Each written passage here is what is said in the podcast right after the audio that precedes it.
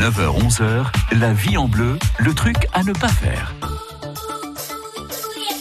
Le truc, c'est tous les matins dans votre magazine de la vie pratique. Ce week-end, vous fêtez l'anniversaire de l'un de vos enfants. Vous avez décidé de faire un beau gâteau au chocolat. Muriel Arcos, vous êtes euh, pâtissière chez Cakes in the City. Pour vous, on ne doit surtout pas mettre d'eau pour faire fondre le chocolat. Alors oui, on ne met pas d'eau dans le chocolat. Pourquoi? Parce qu'en fait, on a une solution donc qui est, de l'eau, donc euh, avec des molécules d'eau, bien sûr, et le chocolat, il y a du gras dedans. Donc en fait, le micro-ondes va, va, chauffer l'eau, mais super chaud, et ça va cramer le chocolat. Par ah. expérience, ça ça marche pas du tout. Idem dans une casserole, on ne met pas d'eau. Ah oui, c'est pas spécifique au micro-ondes. Ah non non non non. par exemple, si on veut fondre au bain-marie un chocolat, déjà on fond pas un chocolat dans une casserole, à même le, à même le, la casserole, on met un bain-marie toujours. On n'agresse pas le chocolat. Et euh, pareil, on peut du beurre, mais ça remet du gras dans le beurre, ça sert à rien. De la crème, bah non plus, ça, ça c'est encore gras aussi. Donc moi, mon truc, Dieu sait que j'aime pas le micro-ondes, mais je mets toujours mon, mon chocolat avec une cuillère à soupe d'huile de colza colza parce que c'est vrai que le ça permet de chauffer le chocolat à une température tiède. Il est bien luisant, il est bien fondu et il ne brûle pas.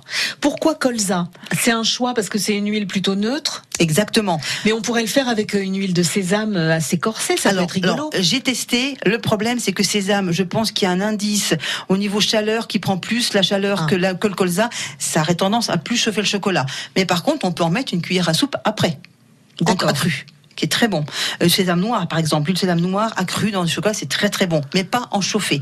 Le colza à huile neutre, c'est vraiment euh, pour le coup, c'est bon à la santé et ça fait un chocolat qui est liquide comme il faut, qui brûle pas, donc on peut l'incorporer facilement dans quand on fait de la mousse. Faut toujours qu'on attende que le chocolat ait en température. Là, on utilise tout de suite euh, mousse, euh, ganache, euh, crème au beurre, mais on peut utiliser tout de suite. Il est super bien fondu. Donc l'huile, c'est vraiment la solution pour le chocolat, parce que on, parle toujours de température, de trucs comme ça. Du oui. coup, on n'ose plus s'en servir. Alors effectivement, quand on veut faire un gâteau de ménagère, on a et ça marche aussi pour chocolat blanc, chocolat au lait, hein, l'huile pour les trois ah types de chocolat.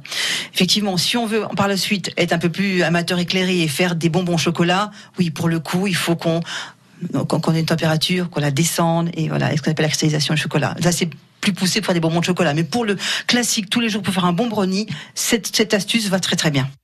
Bon, bah en tout cas, on va tâcher de, de, suivre ces conseils à la lettre. Merci beaucoup, Muriel Arcos. Les trucs à ne pas faire, celui d'aujourd'hui, mais tous les autres, sont à retrouver sur francebleu.fr. France Bleu Bourgogne.